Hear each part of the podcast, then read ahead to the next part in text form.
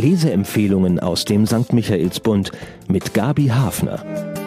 Und mit Susanne Stolfmehl. Es geht nämlich heute um ein Buch, das uns so gut gefallen hat, dass wir es beide auf unserer Liste hatten. Und deshalb stellen wir es gemeinsam vor. Und es ist Das Museum der Welt von Christopher Klöble. Eine Indienreise vor historischem Hintergrund, auf der erstaunlich viel bayerisch gesprochen wird. Der Autor lässt uns nämlich die Münchner Gebrüder Schlagentweit auf ihrer Expedition begleiten, für die sie einen besonderen Unterstützer rekrutiert haben einen zwölfjährigen Waisenjungen, der in Bombay von Jesuiten erzogen wurde und die Wissenschaftler mit bayerischen Redensarten überrascht und uns Leser das ganze bunte, widersprüchliche und lebenspralle Indien durch seine Augen sehen lässt. So reist man mit dem Tross der historischen Forschungsreise der Jahre 1854 bis 57, die nach Nordindien und bis in den Himalaya und Turkestan führte. Und so wie das Gepäck der Schlagentweit sich immer mehr mit diversen Fundobjekten, Zeichnungen und Messdaten füllt, dringt man als Leser durch eine Fülle an Geschichten und Charakteren in das Wesen Indiens vor. Im Jahr 1857, dem Ende der Reise, erhoben sich zum ersten Mal indische Soldaten gegen die Briten. Die Verwerfungen, die zum Aufstand führten, werden bei der Expedition durch Indien bereits sichtbar – Sie reichen hinein bis in den Stiefel des jungen Übersetzers. Der Autor das Museum der Welt ist so ein Glücksfall, wo ein Autor und seine Geschichte einfach genau zusammenpassen. Christopher Klöble hat schon mehrere beachtete Romane geschrieben. Über das Museum der Welt sagt er, er wollte nicht als weißer Mann aus Bayern über die Expedition der Bayern schreiben. Diese Haltung sei nicht relevant. Er wollte eine indische Perspektive finden. Kann er das als weißer Mann aus Bayern? Er lebt immerhin immer wieder in Bombay und ist mit einer Inderin verheiratet, auch sie übrigens Schriftstellerin. So dürfte er über Kenntnisse und Erfahrungen verfügen, die man durch Recherchieren wohl so nicht gewinnen könnte, und konnte eine quicklebendige Geschichte entwickeln, die zwischen Indien und den weißen Lesern vermittelt. Die Handlung. Die Geschichte beginnt im Jahr 1854 in Bombay. Indien ist seit fast 100 Jahren fest in der Hand der Ostindien-Kompanie, einem privaten britischen Handelsimperium. Ich-Erzähler ist Bartholomäus, der von sich selbst nicht viel mehr weiß, als dass er fast zwölf Jahre alt ist. Der Waisenjunge lebt in einem von Jesuiten geführten Heim, in dem es nicht gerade kuschelig zugeht. Aber in Vater Fuchs, einem bayerischen Pater, hat er einen liebevollen Mentor gefunden, der ihn nicht nur mehrere Sprachen gelehrt hat, sondern auch dazu inspiriert, Gegenstände zu sammeln, die seine Welt beschreiben. Zunächst sind das Objekte in einer Holzkiste, später dann auch Menschen, Geschichten und Gedanken, die er aufschreibt. Vater Fuchs ist alles für ihn. Vater, Lehrer, Vertrauter. Er liebt ihn bedingungslos. Als der Jesuit eines Tages nicht mehr da ist, bricht Bartholomäus Welt zusammen. Und just in diesem Moment geschieht etwas, das seinem Leben die alles verändernde Wandlung gibt. Drei weiße Männer besuchen das Waisenhaus. Wie Vater Fuchs kommen sie aus Bayern, die Brüder Schlagentweit. Und weil Bartholomäus Deutsch, Englisch, Hindi, Persisch und einige weitere nützliche Sprachen beherrscht, ist er für die Schlagentweits der perfekte oder wie er selbst sagt, der geniale Übersetzer. Doch bevor die Reise wirklich losgeht, hat sich Bartholomäus in ernsthafte Schwierigkeiten gebracht und wäre beinahe zurückgelassen worden.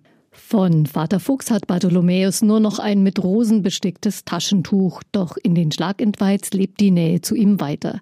Vor allem Adolf wird ein väterlicher Freund. Umso tiefer der Konflikt, als Bartholomäus von dem rätselhaft freundlichen Eleazar dazu gezwungen wird, allabendlich das nächste Reiseziel des Trupps weiterzugeben, als sich die Brüder trennen und Eleazar mit Hermann reist. Das Wohl seiner geliebten Marci, Smitaben, der Köchin, steht auf dem Spiel, eine Verantwortung, die Bartholomäus quält. Nun ist der Himalaya in Reichweite und die Reise bekommt einen immer ernsthafteren Charakter. Keine Partys und Empfänge mehr, sondern Vordringen in unbekannte Gebiete, in denen die Westler nicht unbedingt erwünscht sind. Die Schlagentweiz fühlen sich in ihrem Element, doch für ihren Tross wird es beschwerlich und gefährlich. Bartholomäus wird großen Strapazen ausgesetzt. Beim Aufstieg zu einem Pass am Pindari-Gletscher nahe dem höchsten Berg Indiens wird er schwer höhenkrank, ohne dass jemand das damals so hätte benennen können. Trotzdem kann er in der dramatischsten Situation den Trupp zusammenhalten. Und weil er danach monatelang nicht richtig gehen kann, erfährt er auch endlich einmal Zuwendung. Er wird getragen. Schrittweise kämpft sich der Junge wieder zurück zum aufrechten Gang und bekommt zur Unterstützung Adolfs langen Gehstock. Viele interessante Stationen macht der Forschungszug. Immer wieder trennen sich die Schlagentweiz für längere Zeit. Gegenden werden durchquert, in denen das kantige Gestein sogar die Hufe der Kamele zerschneidet. Adolf sei ein Inder geworden, stellt Bartholomäus fest, und er selbst ist so sehr in das Team der Forscher hineingewachsen, dass die Brüder ihn einladen, nach Berlin mitzukommen. Wie wird er sich entscheiden? Hat er noch eine Heimat in Indien, im weit entfernten Bombay? Dramatisch, hochemotional und politisch aufregend das Ende, bei dem einer der Schlagentweitbrüder ums Leben kommt. Vergnügungsfaktor? Der Roman ist ein großes, episches Werk, zusammengesetzt aus vielen kleinen Episoden. Und genau das hat mich auch so fasziniert. Wie aus den einzelnen Exponaten, die Bartholomäus für sein Museum der Welt sammelt, eine organische Geschichte zusammenwächst. Sollte ich mir ein Ausstellungsstück aussuchen, wäre es die Figur des Eleazar. Er ist zunächst bemerkenswertes Objekt Nummer 59, die freundliche Stimme. Trotzdem misstraut Bartholomäus ihm und die angespannte Situation zwischen den beiden wird eine sehr lange Zeit Bestand haben. Doch dann erfährt er die erschütternde Kindheitsgeschichte Eleazars und nimmt sie ebenfalls als ein bemerkenswertes Objekt in sein Museum auf. Die Beziehung zu Eleazar ist für ihn am Ende genauso prägend wie die zu den Schlagentweiz. Der Roman steckt voller wunderbarer kleiner Geschichten, so vielseitig und widersprüchlich wie Indien, erzählt mit der Klugheit eines aufgeweckten Kindes, das sich über vieles aber eben noch wundern kann.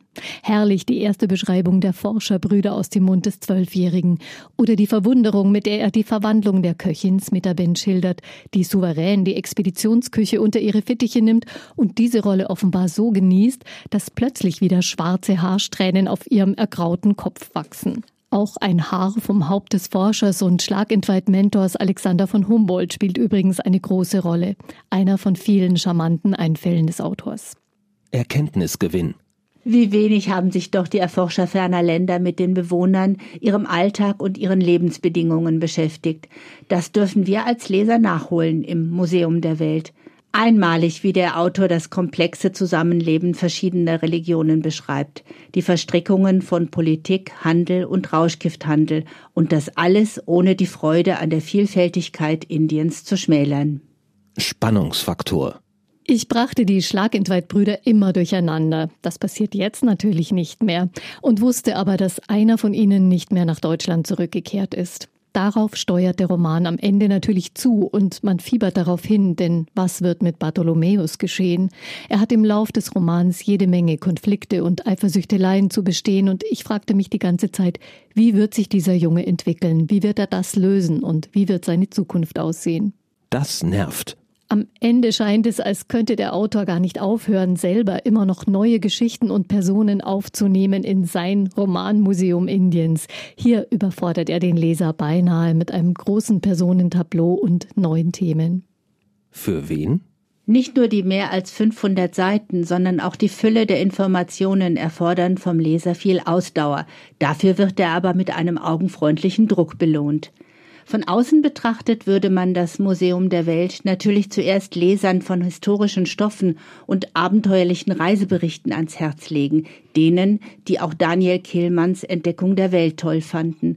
Aber das muss gar keine Voraussetzung sein, denn ich selbst habe mich auf das Buch gestürzt, weil mich ein Familienroman von Christopher Klöble so begeistert hatte, Die unsterbliche Familie Salz. Wer gute Geschichten mit einem mitreißenden Erzählfluss liebt, wird sich gerne in dieses Museum begeben. Diejenigen, die sich gerne etwas vorlesen lassen, werden auch an der Hörbuchfassung ihre Freude haben. Torben Kessler ist einer meiner Lieblingssprecher. Er behält auf dieser Reise immer den Überblick und bewährt sich als genialer Tourguide. Zahlen, Daten, Fakten. Zu 90 Prozent stimme der Roman mit den historischen Tatsachen überein, sagt der Autor. Christopher Glöble hat aus dem Expeditionsbericht und seinen Indien-Erfahrungen einen wunderbaren Roman gemacht. Das Museum der Welt, erschienen bei DTV, eine Leseexpedition über 528 Seiten mit nur 24 Euro Reisekosten. Sie bekommen den Indien-Roman in der Buchhandlung Michaelsbund und im Onlineshop auf michaelsbund.de. Ein Buch. Ein Podcast aus dem katholischen Medienhaus St. Michaelsbund, produziert vom Münchner Kirchenradio.